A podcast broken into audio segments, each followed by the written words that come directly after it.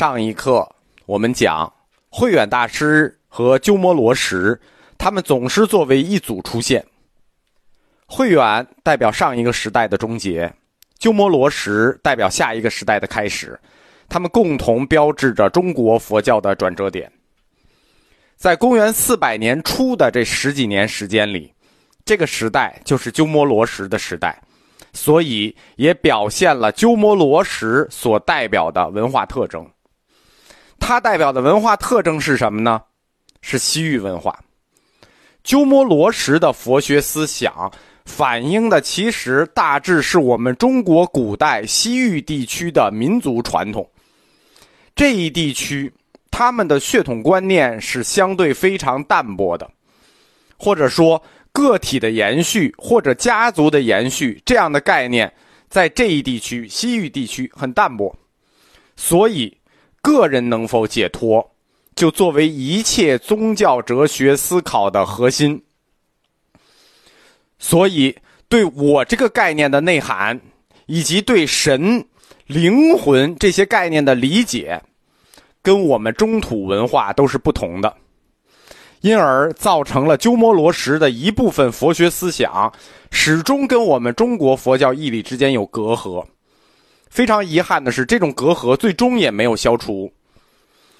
公元四百零一年，鸠摩罗什所带来的、带到我们中国的佛教哲学，开阔了我们的思想，开阔了我们的视野，增强了在我们中国这块土地上多民族文化与思想的交流。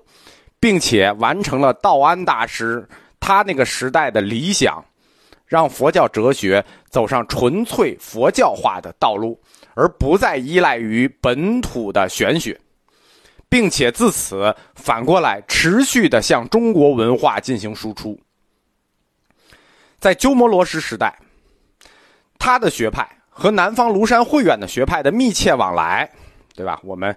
给一个大词儿，在大分裂的历史时代里，沟通了中国南北方的佛学界，为我们中国佛学理论界最终形成一个整体性思想，就是当佛性论来了之后，形成一个整体性思想，奠定了基础。这样，鸠摩罗什和庐山慧远两位大师的课我们就都讲完了。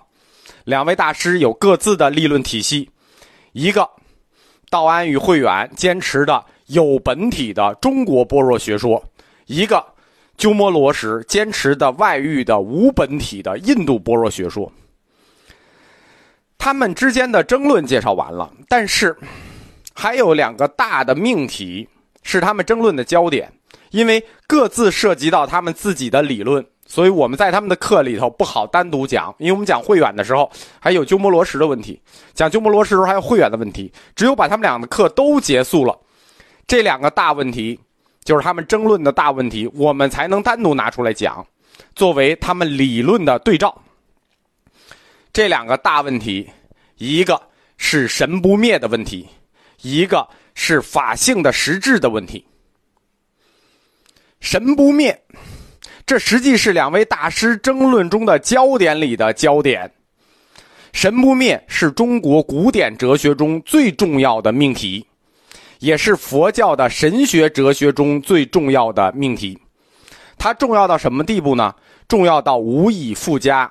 如果神不灭这根柱子立不住，支撑和承载我们整个中国文化的古典文化就要崩塌。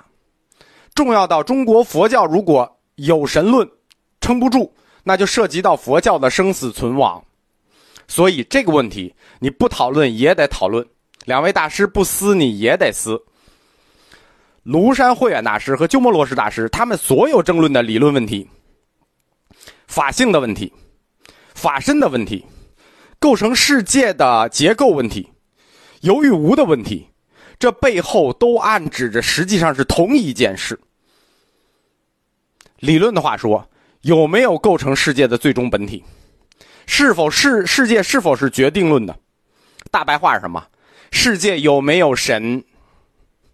他们所有的问题，实际往后追，都到这个基点上：世界有没有神？神不灭这个论题，它是两个层次的论题。首先，它隐含着一个先在判断，就是预设了已经有神，然后不灭。它不光要有神，神才不灭，它是一个两层论题。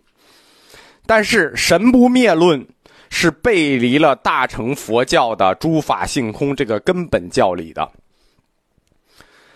神不灭这个概念呢，其实中国的佛教徒从未怀疑过，打有那天起，大家从没怀疑过。以前大家没怀疑啊，其实以后大家也没怀疑，只有一个小阶段怀疑过，就是鸠摩罗什。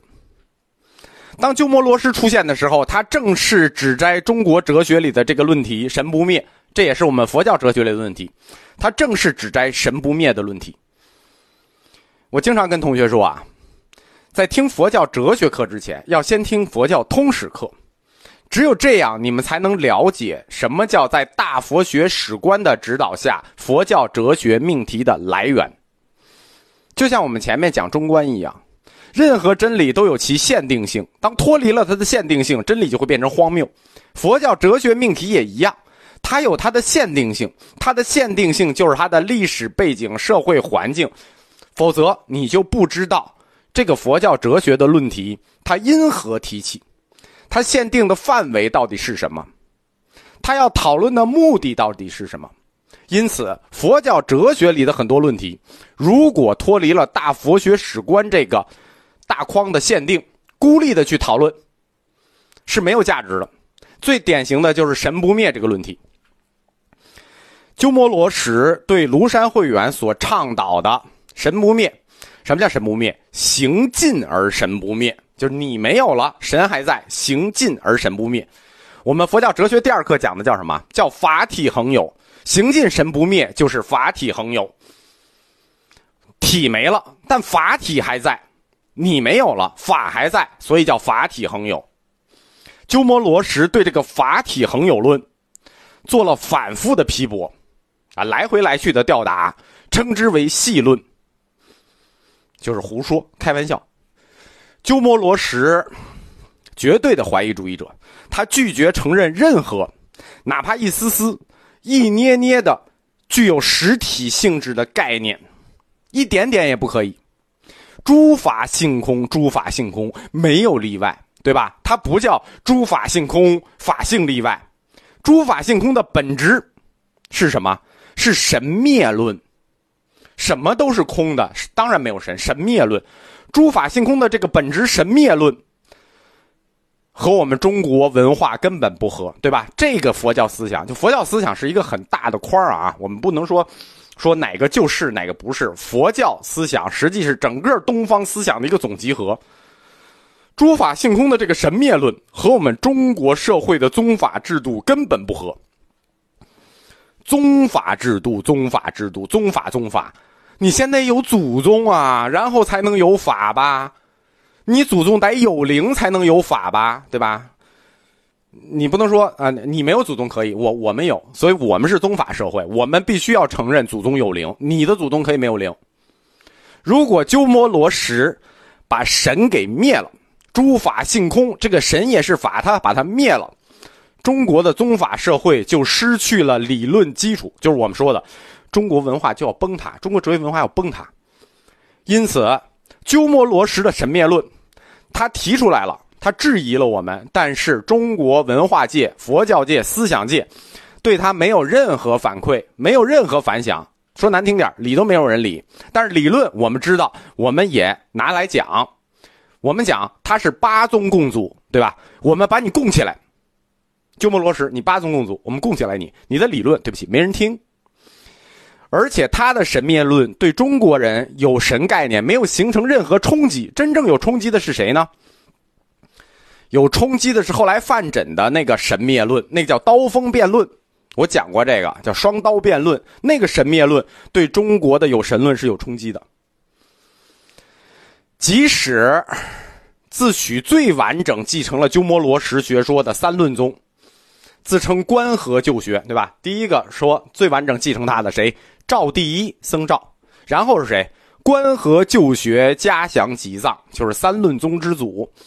即使三论宗之祖嘉祥吉藏，他也承认有神，他在三论玄义中承认了神的存在，因为只有承认神，当然，你甭管管他叫什么啊，你叫他灵也好，叫他灵神也好，灵魂也好，食神也好，你甭管他叫什么，一定有这么一个存在，因为只有它存在，才能肯定宗庙设计这一中国文化体制的合理性、合法性和必要性。